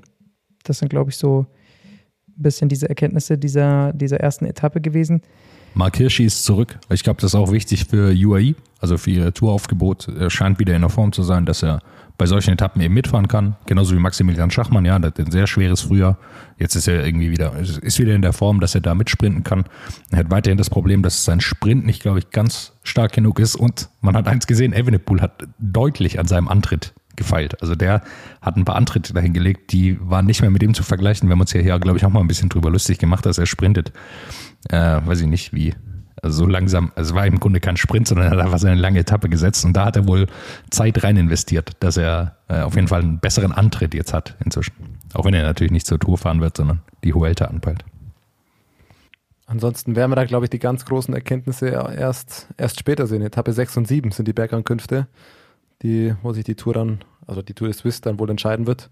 Und dann werden wir nächste Woche schon mehr wissen, wer da wie in Form ist. Und dann haben wir, glaube ich, das ist das Gute. Dann haben wir nach der Woche langsam außer Pogacar alle mal gesehen und hat dann, dann hat man endlich wieder dieses halbwegs äh, stabile Bild von der Form der Fahrer, wer ist vor der Tour wie fit. Bei Pogi braucht man nicht drüber reden. Äh, und dann hat man endlich wieder dieses, ich würde sagen, am Ende kann man es einschätzen und dann kommt es natürlich doch wieder ganz anders. Aber dann hat man alle Fahrer mal äh, auf World Tour Rennen in in guter, äh, guter Konkurrenz mal gegeneinander fahren sehen. Pogacar hast du auch gesehen, aber ich weiß gar nicht, wer da bei der Tour of Slovenia äh, mitfährt, ehrlicherweise. Also letztes Mal waren die, glaube ich, die, haben die die ersten drei gemacht da. Ich glaube, also Ist Pogacars Favorit für die äh, Slowenien-Rundfahrt? Ah, ich bin mir nicht sicher. Rafa Maika ist noch dabei. Er hat auf jeden Fall stabile Trainingseinheiten. Letztens auf Strava ist er wieder von Livigno aus eine 5.500 Höhenmeter Tour mit, äh, ich glaube, Stelvio und äh, Gavia und so weiter gefahren und hat da wieder ein paar Koms eingesammelt. Also allein im Training fährt er schon nicht so schlecht. So viel, so viel kann man zumindest schon mal verraten. Dann können wir hier, wenn wir schon so viel über die Tour sprechen, schon mal einen kurzen Ausblick geben. Wir sind gerade noch mitten in den Planungen, aber ähm, wir werden euch dann natürlich noch rechtzeitig informieren, haben ein bisschen was anderes vor als die vergangenen Jahre. Ähm, trotzdem, glaube ich, ähm, wisst ihr so ein bisschen, was wir die letzten Jahre gemacht haben. Daran orientieren wir uns natürlich, äh, stellen uns da ein bisschen neu auf und sobald wir dann da was verkünden können, wie wir dieses Jahr dann an die Tour de France, an das Großprojekt rangehen, dann werden wir das hier dann im Podcast machen. Aber die Vorfreude ist auf jeden Fall schon sehr groß. Das, glaube ich, ist bei uns allen drei zu sehen. Die Vorfreude ist riesig, genauso wie auf das Interview, das jetzt vielleicht folgt oder auch nicht folgt. Ich aktualisiere nochmal unsere E-Mail, ich aktualisiere nochmal Postfach. Nein, es ist noch nichts da. Äh, mal schauen. Vielleicht endet diese Folge hier. Dann war es schön. Schön, dass ihr zugehört habt. Vielleicht kommt es noch ein Interview. Ihr erfahrt es jetzt. Ihr wisst jetzt, wenn ihr es hört, schon mehr als wir aktuell. Ich freue mich sehr. Ich würde behaupten, Jonas, äh, wenn ich jetzt mit ihm das Interview auf eine gewisse Art und Weise führen würde, bräuchte man für dich einen Übersetzer oder ich müsste dir nachher äh, ungefähr erklären, was passiert ist. Es wird ein bisschen südländischer, es wird ein bisschen bayerischer. Äh, ich komme jetzt mit meinem Allgäuerisch natürlich nicht ganz an das Berchtesgadener Land hin, aber ich freue mich sehr auf das Gespräch heute. Heute bei uns im Interview im Podcast zu Gast Anton Doni Balzer. Servus, Doni. Servus miteinander. Vielen Dank für die Einladung. Freut mich. Wie geht's? Du bist in der Schweiz, gestern äh, GP Aro, morgen geht die Tour de Suisse los. Wie, wie ist es in der Schweiz? Ah, mir geht's gut. Äh, schlechte Leute geht's immer gut, oder? Sagt immer mein Papa. ähm, na, ist cool. Gestern einen richtig coolen Renntag gehabt. Ähm, beim, ja, beim GP Aargau äh, mit dem zweiten Platz vom, vom Maxi, vom Schachi. Äh, war wieder so, ja, eigentlich Renneinstieg durch, noch durch fünf Wochen Rennpause und Höhentraining. Äh, genau, also war der Start vor der zweiten Saisonhälfte, hat richtig Spaß gemacht, haben richtig hart, hart Radlrennen gefahren und ja, jetzt ist natürlich, ja, war so ein bisschen der Leg-Opener für, für Tour de Suisse und ja, jetzt geht's dann ab morgen eh richtig rund für, für acht Tage. Was erhofft ihr euch von der Tour de Suisse? Was sind die Erwartungen, Ziele? Worauf freust du dich? Boah, ich glaube, wenn man unser Line-Up anschaut, ähm, haben wir doch große Ambitionen fürs GC äh, mit dem Alex Vlasov, mit dem Felix Großschattner, mit dem Maximilian Schachmann und mit dem Sergio Higuita. Ähm, ja, aber wie gesagt, Radrennen, das ist halt auch kein Wunschkonzert. Ähm, ich glaube, wir haben richtig, richtig gut aufgestellt, wir haben vor allem auch richtig motiviert und ziemlich gut vorbereitet, weil einfach, ja, ich glaube, vier oder fünf von, von unseren, von unseren sieben Männern waren im Höhentraining davor drei Wochen. Ähm, natürlich auch mit Blick auf, auf die Tour für, für manche im Team. Ähm, und von dem her, glaube ich, ja, haben wir jetzt nicht zwingend der Gaudi da. Müssen wir schon was machen. das, jetzt hast du gesagt, das ist kein Wunschkonzert für euch im Radsport. Wenn man aber auf den Giro zurückblickt und die Bora-Performance, dann scheint es fast so, als sei es für Bora aktuell ein Wunschkonzert, so wie man sich vorstellt und äh, dann die Ergebnisse auch kommen. Ja, aber Wahnsinn, oder? Giro, äh, ich habe einen richtigen Stress gehabt. Ich war eigentlich im kompletten Giro in der Höhe. Äh, und dann habe ich schon zum Pösti, zum Lukas Pöstelberger gesagt, Alter, wir müssen heute wieder früher wegfahren, dass wir zumindest die letzte halbe Stunde oder Stunde Giro schauen können. Und es war halt echt jeden Tag so, so cool. Es hat richtig frei gemacht. Ähm, natürlich auch irgendwo ein Moment gewesen, wo wir, obwohl wir nicht dabei waren, aber wir gesagt haben, hey, wie cool ist das eigentlich, dass wir ein kleines Teil von dem, von dem Team sein dürfen, auch wenn wir jetzt da nicht gefahren sind. Ähm, ja, aber ich glaube, das hat ganz, ganz viele Menschen eine Freude gemacht und hat, hat glaube ich, gezeigt, dass der Umbruch im Team, ähm, ja, glaube ich, richtig, richtig cool war. Und ja, war, war mir vor allem hat es mich persönlich für einen für einen, für einen Chai extrem gefreut, weil das ein richtig, richtig cooler Typ ist. Der ist, der ist wahnsinnig lieb und ähm, total bescheiden und richtig gut drauf. Und ja, jetzt glaube ich so nach 2020, wo er wirklich ähm, ja, am letzten Schlusstag einen, einen Sieg verloren hat an Tau, war das, glaube ich, ich glaube, ganz viel, ganz viele Menschen haben sich für ihn gefreut, dass er jetzt ja, einen Giro gewonnen hat. Das, das hört sich schon ziemlich cool an, gell? Wenn du sagen kannst, Alter, ich habe einen Giro gewonnen. schon geil. Hat es an der 20. Etappe geklappt, die letzte halbe Stunde zu sehen? Äh, ja, ja, ja, sowieso, sowieso. Äh, Lenny, Lenny hat einmal wieder äh, Wahnsinn. Wahnsinn, oder?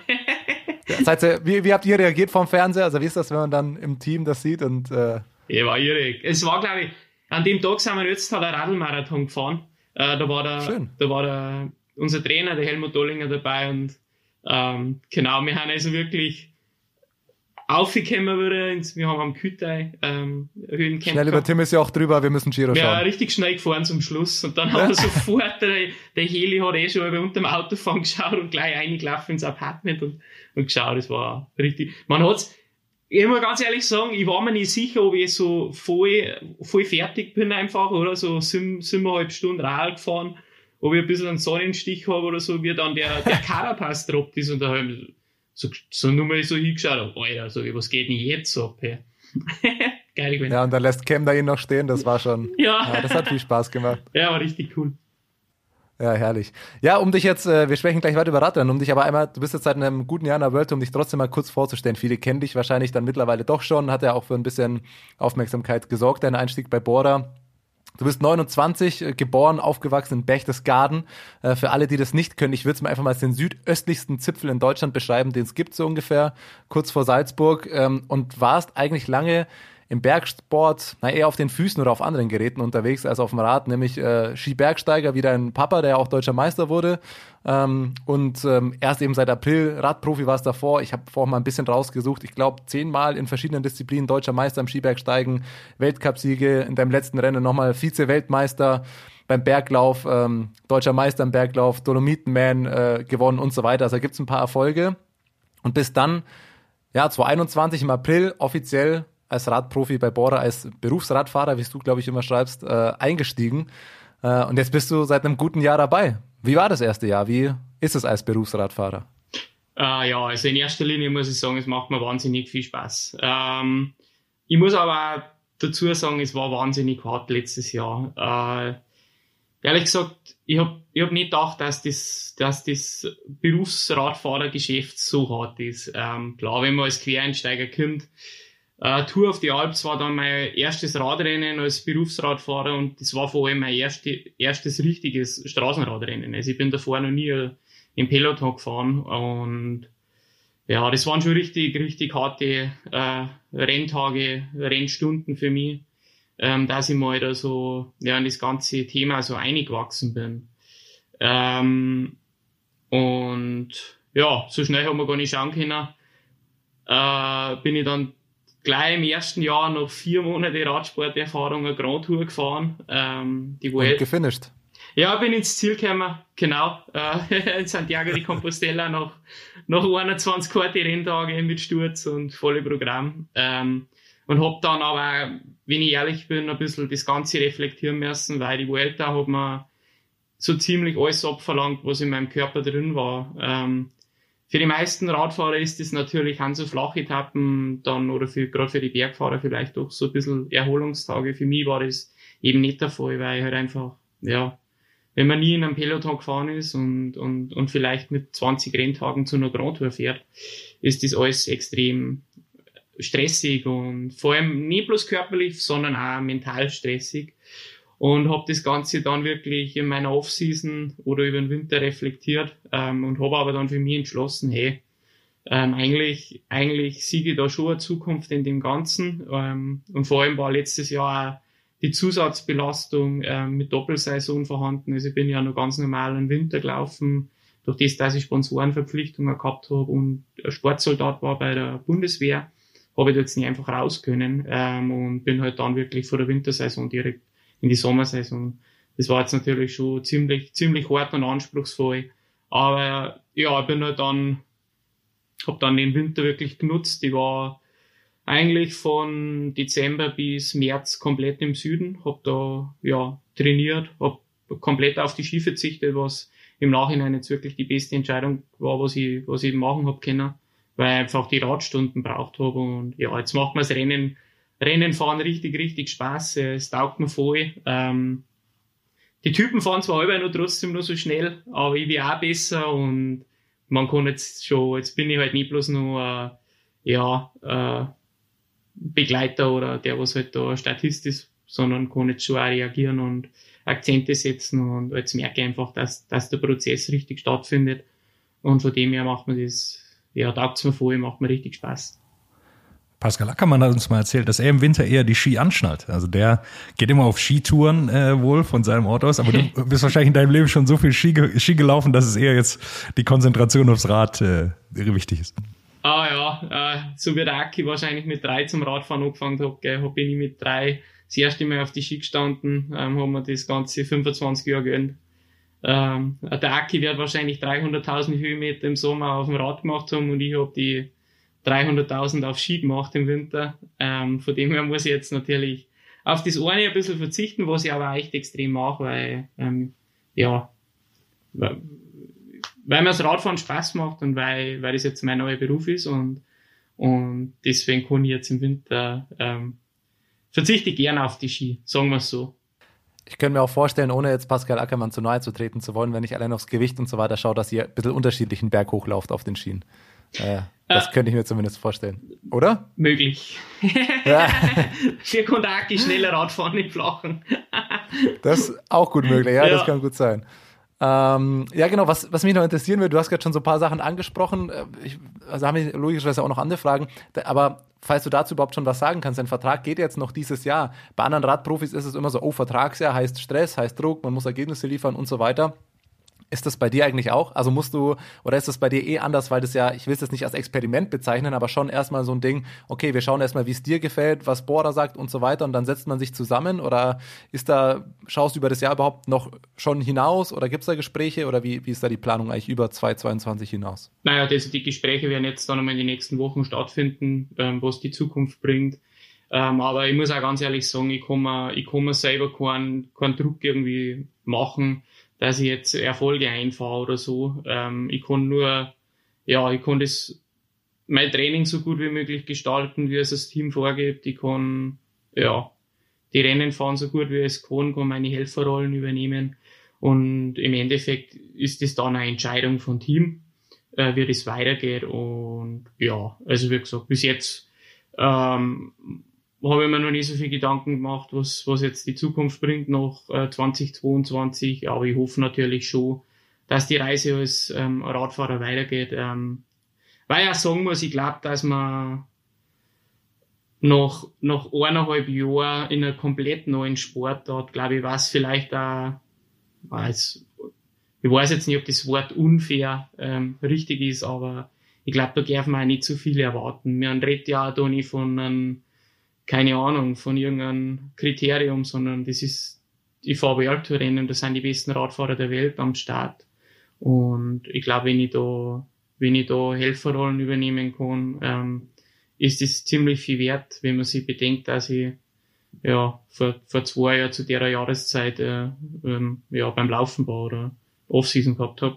Nein, da halt, nein, im Juni halt keine Offseason mehr gehabt, aber ähm, von dem her ich Vor zwei Jahren um die Zeit bist du, glaube ich, relativ schnell über den Watzmann drüber gelaufen, oder war das 2019? Ah, stimmt, stimmt. Siehst du, wenn, wenn, stimmt. wenn man das jetzt mal sieht? Ja. Das stimmt, ja. Muss man dann bloß einmal anders reflektieren. Äh, geben wir mal zu einem Radfahrer hin. Keine Ahnung. Äh, du hast jetzt einmal äh, 14 Monate Zeit. Lauf einmal über den Watzmann unter drei Stunden, alles gut. Komm überhaupt erst, oder komm überhaupt erst mal ja. drüber so. Ja. Und, schau, und schau, dass du vielleicht oben nicht stolperst, weil dann bist eh, gibt's dir nicht mehr. Hm. Nein, ja. und Nein, ich finde, klar, man muss immer alles irgendwie, ähm, ja, ja, aber ich finde, die macht das eigentlich, das sollte jetzt, ich finde, die macht das eigentlich ganz gut, das mit dem Radfahren. Doch, du machst das gut. Das, sag also, das einfach mal so. Da brauchst du jetzt die falsche Bescheidenheit da. Ja, das ist so, weißt du, ob das, war, klar ist das nicht einfach, aber ich sehe da einen Prozess und, und, und, und, ja, ich fahre gute Werte. Klar ist das für mich, es war eine riesen Umstellung. Normalerweise haben meine Rennen eineinhalb Stunden dauert. Äh, jetzt gehen Rennen über fünf Stunden und da muss man halt die Watt dann noch fünf Stunden erst einmal fahren. Das ist für den Körper gar nicht so einfach, die Umstellung. Ähm, aber ja, Step by Step und, und ich gebe jetzt mal 110 Prozent, also man nicht vorwerfen, dass ich ähm, ja nicht alles probiere, dass der Fortschritt weitergeht. Ja, das, jetzt sprichst du es schon an. Also bevor wir gleich zu den Rennen und dem ganzen Sportlichen nochmal kommen, ich stelle jetzt so eine Kindergartenfrage, die sehr stark vereinfacht ist, aber ich glaube, die kannst du wahrscheinlich einfach mit am besten beantworten. An sich ist Radsport ja super kompliziert, wenn man da neu dazukommt und wenn man das erste Mal schaut, könnte man doch einfach denken, naja, die fahren halt Fahrrad, am Ende geht's bergauf und der, der die physisch stärksten Werte, der der Beste ist, fährt halt am schnellsten hoch. Aber ja, wir wissen alle, es gewinnt halt nicht immer der, der die besten Werte hat und sonst wie, weil Taktik, weil Rennsituation alles eine Rolle spielt. Jetzt bist ja du unter anderem auch deswegen reingekommen, weil du eben brutale physiologische Werte hast, V2 Max und so weiter. Kannst du es vielleicht beschreiben, was dann am Ende doch nochmal in so einem sechs Stunden Radrennen, einer Bergetappe bei der Vuelta eben doch den Unterschied macht, dass es nicht nur darum geht, okay, jetzt bin ich an den Berg gut hingekommen und jetzt habe ich doch brutale Werte, das müsste ich doch da am schnellsten hochfahren können. Was macht während so einem Renntag dann eben doch den Unterschied? Verpflegung, Positionierung, Watt, Sparen, dies, das, was ist jetzt nach einem Jahr, wo du sagst, oh, das ist der Unterschied, da, deswegen gewinnt der und der und nicht immer der mit den physisch krassesten Werten? Ich habe hab da ganz, ganz lang mit dem Felix Großschartner drüber geredet und der Felix hat gesagt, Toni, das ist ein, das A und O im, im Radsport, dieses Positionsfahren und da bin ich dann selber auch drauf gekommen. Das, das, das fängt bei die vier Stunden bis zum Berg schon mal an. Wie gut kann ich mich im Feld verstecken? Aber bin ich zu weit hinten, es ist ein Sturz, dann muss ich vielleicht irgendwelche Löcher wieder zufahren. Äh, dann ist eh klar der Ziehharmonika-Effekt um jede Kurve rum. Wenn ich zu weit hinten bin, muss ich immer zu viel Energie reinstecken. Und dann ist natürlich auch das Position von in Berg rein. Also der Berg fängt ja schon Kilometer davor eigentlich wirklich an. Äh, ist eh klar, der, was als erster reinfährt, der kann gleich mal, der kann gleich mal richtig, richtig Gas geben. Der, was in Pose 100 reinfährt, äh, da entstehen dann Lücken, die Lücken können geschlossen. Das kann man vielleicht am Anfang noch machen, aber irgendwann wenn man dann so oft drüber gehen muss, dass man Anschluss findet, ähm, ja, geht irgendwann einmal die Kraft aus. Äh, das ist, das ist nicht einfach. Ähm, und ich muss auch ganz ehrlich sagen, letztes Jahr ist, das, ist mir das unglaublich schwer gefallen. Nicht, glaube ich, weil ich das technisch vielleicht nicht kennen habe, dass ich Pose fahre, sondern weil ich einfach unglaubliche Angst wegen Stürze gehabt habe. Äh, weil mir immer bewusst war, hey, Toni, wenn du wirklich einen Sturz hast und du brichst das Schlüsselbohr, was ja an sich alles nicht schlimm ist, ähm, du musst Rennpause einlegen, kannst keine Renner fahren und du, das ist alles wieder Zeit, die du äh, zum Lernen brauchst. Mir war immer bewusst, ich muss einfach Rennen fahren, dass ich es lerne. Ähm, ich habe dann auch im Endeffekt letztes Jahr über 50 Renntage gehabt, was glaube ich schon ziemlich viel ist, wenn man Mitte April startet.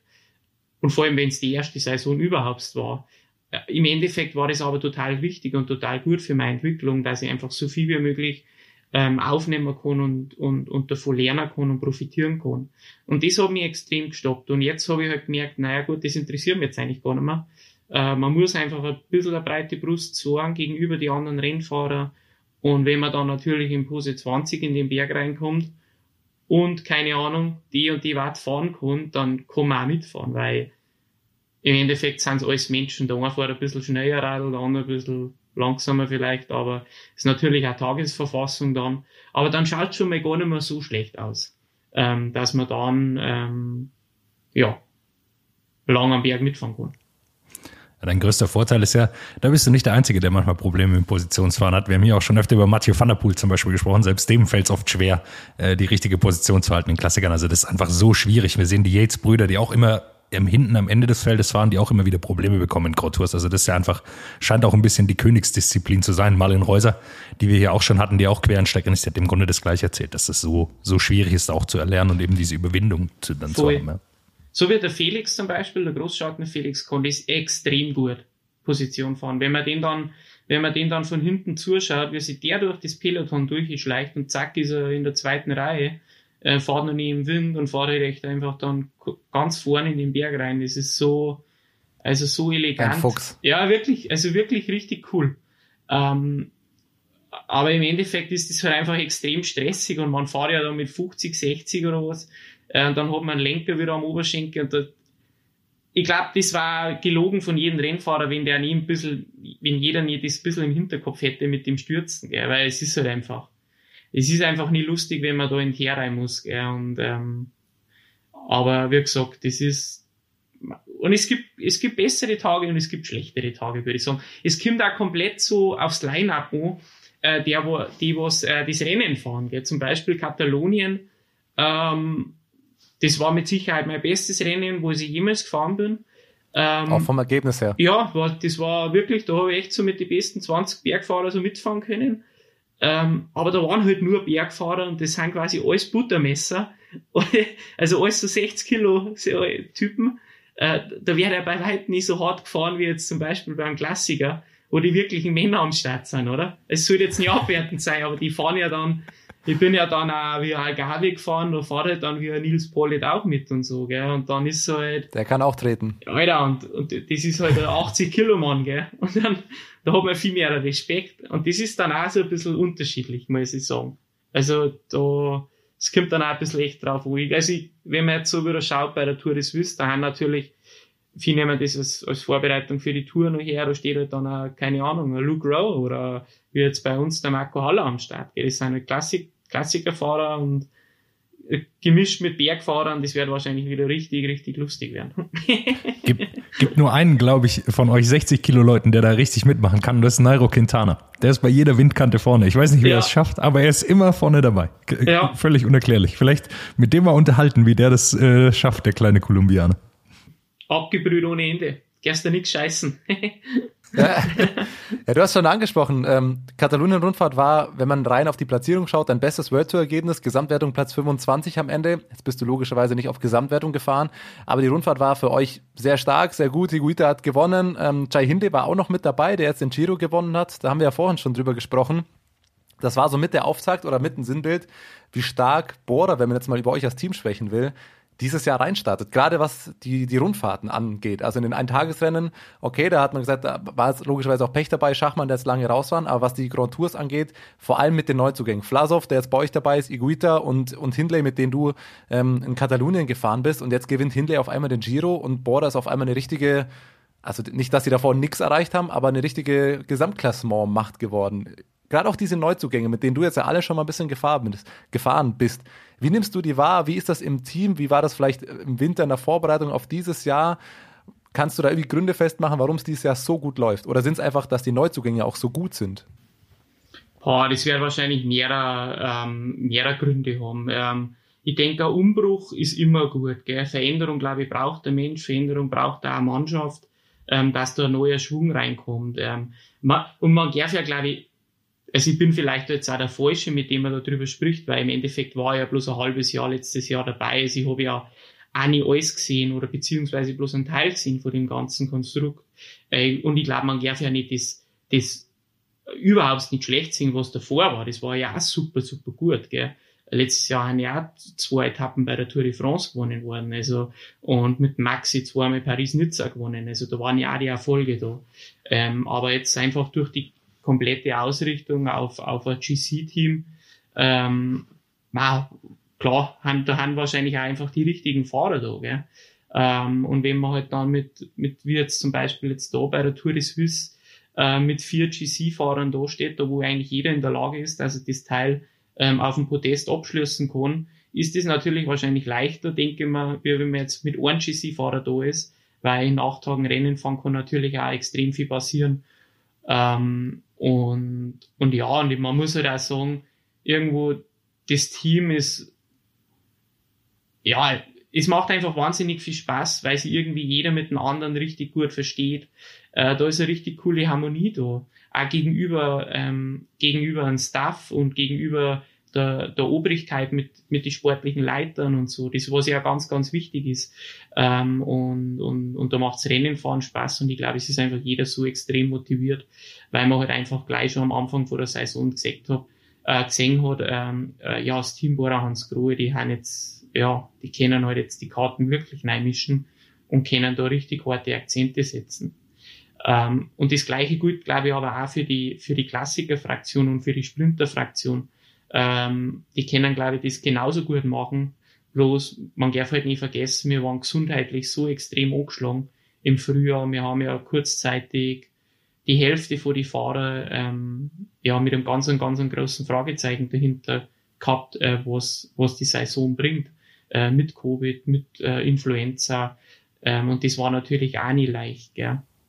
Man muss, man, also was, was bei euch, was mir aufgefallen ist bei Bora, dass ihr gerade bei Corona, dass es da eine striktere Regelung gab, dass man länger Pause machen muss. Ich weiß nicht, ob, so habe ich es zumindest gelesen. Äh, Ja. Es scheint mir auf den ersten Blick eher eine langfristige Idee zu sein, dass man sagt, nee, wir fangen hier auf keinen Fall zu früh an zu trainieren, sondern wir kurieren uns ruhig aus und, und dann geht's weiter und dann äh, ist vielleicht ein, eine Woche länger Pause, aber dann später hat man dann keine Probleme mehr. das macht ja absolut Sinn, gell? Man redet ja immer nur von Menschen. Ähm, klar ist das Rennenfahren extrem wichtig, äh, fürs Team. Äh, dafür werden wir ja auch zahlen und das ist unser Beruf, aber im Endeffekt kann man halt nur erfolgreich und gut Rennen fahren, wenn man gesundheitlich in der Lage dazu ist.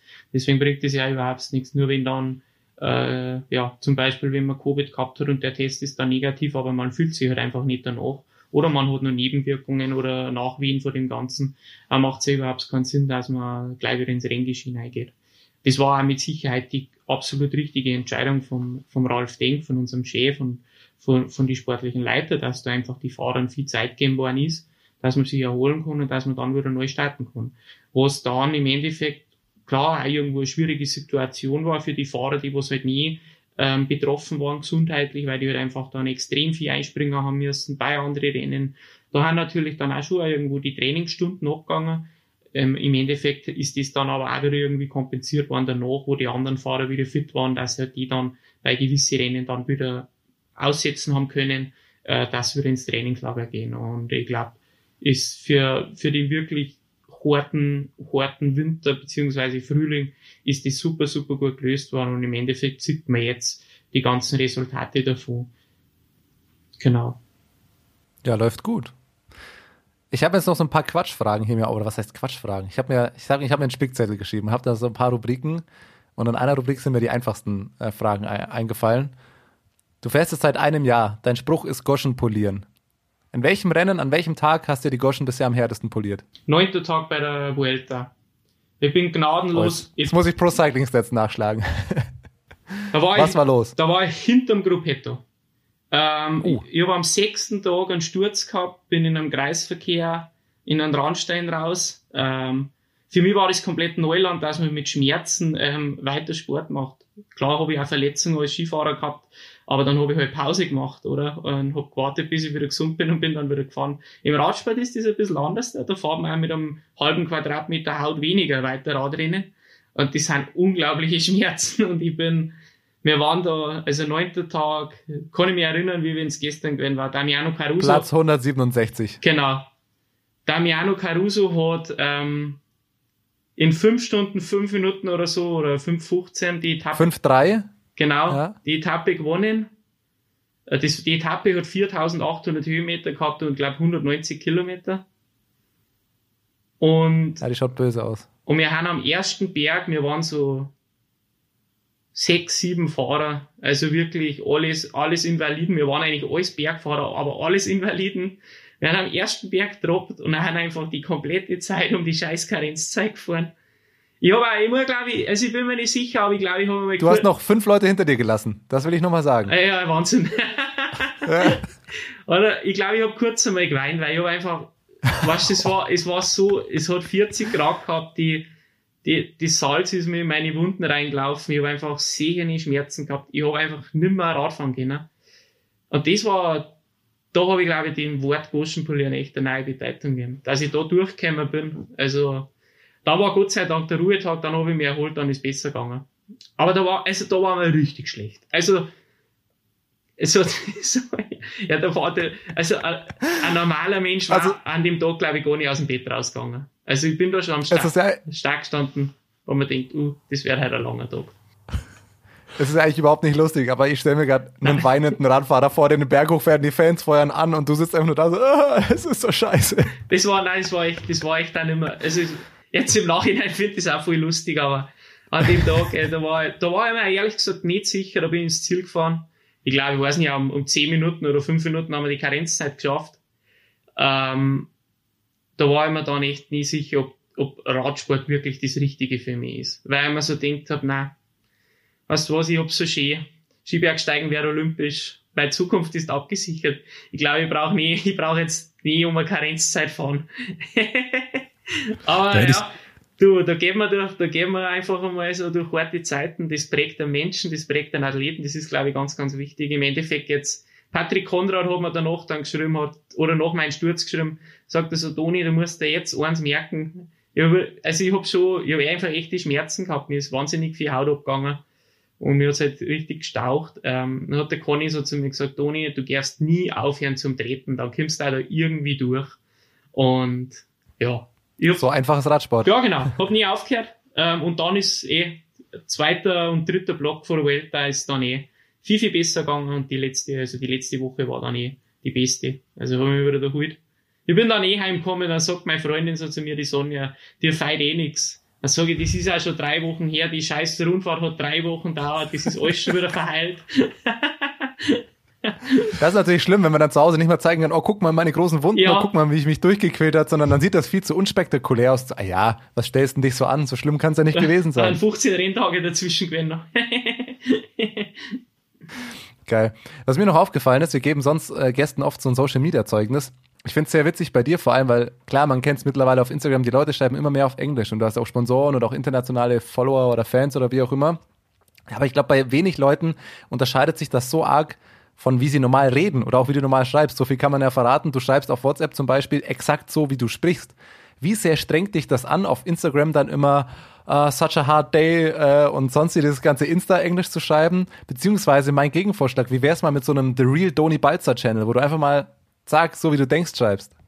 Äh, also ab und zu mache ich ja schon Posts auf, auf, auf Borisch, ähm, aber wie du schon sagst, äh, ich glaube, dass, dass man da als, als, als Sportler oder ja, extrem profitieren kann von den sozialen Medien, auch wenn es vielleicht nicht lustig ist und dass man sich auch ganz, ganz oft Schütz, Shitstorm anhören muss. Das muss einem eh eigentlich egal sein. Von dem her, ja, haben wir irgendwann einmal vor zwei, drei Jahren mit, mit meiner Manage Managerin dazu entschlossen, dass wir das alles Ganze auf Englisch machen. Äh, ich muss dazu sagen, ich habe aber auch noch einen, ähm, Andreas Hartmann, äh, der arbeitet auch im Team bei Bora Hans Grohe im Pressoffice. Äh, der hilft mir da bei dem Ganzen, weil ich einfach, ich, ehrlich gesagt, wenn ich Radrennen fahre und so, dann freut mich das nie. Also wenn ich zu Hause bin, dann mache ich meine ganzen Posts selber. Ähm, wenn ich, wenn ich, wenn ich unterwegs bin, dann, dann hilft mir einer, weil einfach so, okay, Alter, für den Scheißdreck habe ich echt keine Zeit mehr. aber ja, aber im Endeffekt, die Idee kommt von mir dabei und macht ja auch Spaß. Was glaube ich, was mir zum Beispiel ganz, ganz wichtig ist, dass ich mich nie verstehe, auch auf die sozialen, ähm, ja, ne, sozialen Netzwerke. Ist, glaube ich, ganz, ganz wichtig, dass man sich da allweil treu bleibt, auch wenn man vielleicht ein, ja, ein bisschen ein komischer Vogel ist oder wenn man, ja, vielleicht einmal ein bisschen was anderes da postet, was man nicht posten soll. Aber das taugt die Leute, das taugt mir auch. Ähm, die sollen, ja, Radsport oder der Sport ist das eine, das, das, das richtige Leben ist das andere. Und da muss man, glaube ich, einen guten Mix finden, ähm, dass das gut läuft. Genau.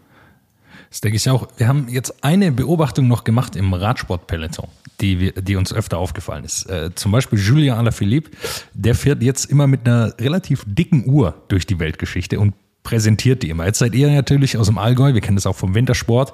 Da ist man, äh, natürlich hat man auch Sponsoren und so weiter und so fort. Aber so eine, so eine Show abzuziehen, das habe ich dann doch bei euch noch nicht gesehen. Hast du da eine, eine Meinung überhaupt zu, zu diesen Uhrenpräsentationen und so weiter, was da aktuell passiert? Diesem Glamour. Na gut, das ist halt sein Sponsor, oder? So wie ich mit einem Red Bull Helm umeinander fahre, ähm, fährt halt äh, der Alaphilippe mit einer 300.000 Euro umeinander, oder? Oder was kostet, was kostet das Teil? Keine Ahnung. Also, uns ist nur aufgefallen, dass das Überhand nimmt, dass das irgendwann angefangen hat und die Uhren immer so, naja, versteckt präsentiert werden. So sind sie dann im Bild und dann. Äh, Ich bin ja gar kein Also- Uhr, ich bin ja gar kein, ich bin ja, ich bin ja aufgrund auf ein ganz einfacher, ein ganz ein einfacher Bub aus einem kleinen Bergsteigerdorf. Ähm, ich habe eine Casio-Uhr, die ist golden. Also, das war ein Ladenhüter bei uns in einem Uhrengeschäft in Berchtesgaden.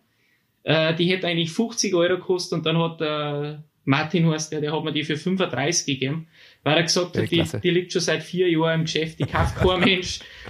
So, so richtig, die ist jetzt in meiner Tasche drin, so richtig oldschool ähm, äh, Casio. Ist mega geil und ich sag dann eh aber zu den anderen, hey, es ist völlig egal, wie teuer deine Scheißuhr ist, du hast deswegen keine Sekunde länger Zeit im Leben. Ähm, das ist, oh, das ändert sich nichts, gell? Deswegen hat man Sehr nicht, gut. deswegen hat man nicht mehr Zeit. Mir tat das auch voll stressen, ehrlich gesagt, wenn ich so eine teure Uhr am Handgelenk habe, oder? Gerade wenn man irgendwie Sportler ist, dann schmeißt so einmal ein- draufgestürzt. Äh, voll. Also, aber wie gesagt, ich mag keinen Gut, er kriegt ja dann eine neue, glaube ich. Wahrscheinlich. Könnte ich mir ja, vorstellen. Wahrscheinlich. Ja, ja. Aber ich mag den Aber jetzt mal ganz kurz, du hast schon angesprochen, der Helm. Wie sauer bist du auf Wout von Art, dass er dir einfach deinen Style nachmacht? Der Klauer. Der, der Klauer, eigentlich finde ich es ziemlich cool. Äh, Ja, du, hast, du setzt einen Trend, ne? Du hast angefangen. Ja. Und dieser, wer ist dieser Belgier, dieser Wout von Art da? der macht das jetzt so, auch. So Hobbyfahrer, oder? Ja. Nein. Hat er dich gefragt, ob er es auch machen darf oder wie lief das? Nein, nein, um Gottes Willen. Ich, mal, ich habe mal mit Tom Pitcock gesprochen bei der Algarve-Rundfahrt. Äh, der, Stimmt, der macht's auch. Nein, der hat ihn auch nicht auf. Nein, nur bei Mountainbike Okay. und Cross. Ähm, ich finde ich find das cool. Ähm, ich finde das cool, dass ja, äh, der Wout jetzt auch den Helm aufhat. Ähm, ja, er ist Red Bull-Athlet schon, für, ich weiß gar nicht wie lang, aber schon ziemlich lang. Und ja, jetzt bin ich zumindest nicht mehr der Einzige mit irgendeinem Sonderstatus am Kopf. Ähm, ja. So hat man dich aber immer gut erkannt. Ja, Aber Wouter kennt man auch anders. Ja. Der fährt im Zweifel immer entweder ein Wertungs- oder ein Meistertrip oder irgendwas hat er ja immer an. äh, ich, grad- ich darf mir jetzt nicht mit dem Wout vergleichen, gell? Ganz knapp. Ganz knapp, nein. Ähm, nein, ich finde, das, das passt doch voll. Ich finde das cool. Ähm, ja. Gibt's natürlich auch wieder viele, die was da irgendwo dagegen haben und sagen, hey, das ist nicht cool. Aber ja, so wie der eine Typ die, die, die Uhr da trägt unterm Rennen, so haben wir. Ich muss auch ganz ehrlich sagen, ähm, Red Bull ist mehr wie für mich wie ein Sponsor. Red Bull war damals, wir haben jetzt schon seit acht Jahre oder neun Jahre haben wir eine Partnerschaft. Ähm, mit 20 bin ich Red Bull-Athlet geworden. Ähm, die haben mir ermöglicht, dass ich im Profisport nachgehe. Ähm, das, das geht viel, viel weiter aus wie, wie, wie äh, Sponsoring. Ähm, das ist äh, in erster Linie mal eine Freundschaft, ein riesengroßes Vertrauen. Ähm, ich bin da letztes oder vor zwei Jahren zum, ähm, ja, habe das Gespräch gesagt mit Red Bull, dass ich einer sage, ich mag, ich mag äh, Radfahrer werden. Mir war vollkommen bewusst, ich muss das, die Partnerschaft aufhören, äh, weil Red Bull einfach nicht im Straßenradsport ähm, aktiv war. Und dann, ja, das war, glaube ich, schon ein Zeichen vom Vertrauen, dass gesagt haben, hey, weißt du was, wenn du, wenn du Radprofi werden magst, ähm, dann, dann gehen wir jetzt auch in Radsport. Das ist abgesegnet worden von ganz, ganz oben. Ähm, und ja, das hat mir extrem viel Sicherheit gegeben für das Projekt und freut mich einfach. Ich bin, bin, ich bin schon stolzer Red Bull-Athlet, muss ich sagen. Seit neun Jahren, ich, ich vertrete das zu 100 Prozent, was da gemacht wird. Finde das eine richtig coole Firma, vor allem ist das ein, ein Trittbrett für junge Sportler, dass sie einen Traum vom Profisport nachgehen. Das hat mir extrem viel ermöglicht und von dem her, ja. Und beim Wout wird es wahrscheinlich nicht anders sein, von dem her finde ich auch cool, dass der jetzt mit dem Helm umeinander fährt. Du kannst die, die Kritik aber natürlich auch in gewisser Weise nachvollziehen, sicherlich. Also, dass da von manchen Seiten dann Kritik gibt. Also jetzt nicht am Sponsoring im Radsport generell, sondern an der, an der Firma äh, Red Bull.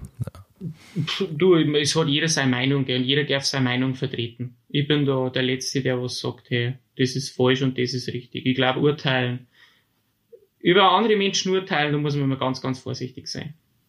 Das, glaube ich, hat, haben ganz wenig Menschen dazu das Recht, dass das machen. Ja, ich glaube, es, Ich glaub, gibt, es, ja, ich glaube, es gibt halt einen Unterschied. Also ich glaube, man kann äh, nicht, man muss jetzt keine Sportler kritisieren, die sich von Red Bull sponsern lassen, sondern Nein, man kann über, so- über die, Nein, das über die Firma so. sprechen, was die machen oder nicht. Ich glaube, das ist so der Punkt, wo man ansetzen kann über euch. Logisch. Äh, Logisch. ehrlicherweise ist was anderes. Ja. Ja. Ich glaube, über die Firma könnte man länger sprechen. Eine Abschlussfrage habe ich noch. Ein Event, das unter anderem auch davon organisiert wird. Ähm, der Dolomit-Man habt ihr mal gewonnen. Ähm, ja, das ist ja Rennen, Berglauf, Gleitschirmfliegen, Mountainbike und noch irgendwas. Paul Guschelbauer war euer Gleitschirmpilot. Äh, ich kenne ihn auch, weil ich, also nicht persönlich, aber äh, weil ich auch Gleitschirm fliege. Wäre das auch mal was für dich? Der Flying Doni? Weil Mountainbiken könntest auch, dann machst du den Dolomit-Man irgendwann selber. Ja, mein Bruder hat auch einen Gleitschirmschein gemacht vor zwei Jahren. Der, wenn er heimkommt zum Fliegen, ist er ganz, ist er Kasweiß, gell. Das taugt ihm mal noch nicht so. Okay. Äh, ich glaube, dass man extrem viel Zeit damit verbringen muss, dass das, dass das äh, sicher wäre und dass das auch wirklich einen Spaß macht. Und jetzt momentan habe ich einfach nicht die Zeit dafür, dass ich sage, jetzt gehe ich zum Fliegen noch. Äh, in diesem Sinne, ein guter Freund von mir hat vor, vor einer Woche mit dem Schirm runtergehauen, einen Stefan. Äh, schöne Grüße, wenn er das hört. Der liegt gerade im Krankenhaus. Er hat wirklich schwere Verletzungen davontragen und wir haben alle froh, dass er, dass er nur lebt und dass er keinen Querschnitt hat. Ähm, aber ich stelle mir die Faszination vom Fliegen richtig, richtig cool vor. Ich bin beim Dolomiten manchmal mit dem Hubschrauber runtergeflogen vom Kuhbodentörl. Das war auch ziemlich spannend, weil ist der Blecki geflogen, der ist Kunstflugweltmeister. Also das war absolut Limit. Das, also der Lauf war gar nichts gegen den Flug da immer, gell. Äh, weil ich einfach so viel Angst gehabt hab. aber, aber generell so zum Dolomitenmann, das war immer ein richtig Spektakel. Das war eigentlich alles so mein Sommerhighlight. Ähm, richtig cooles Team.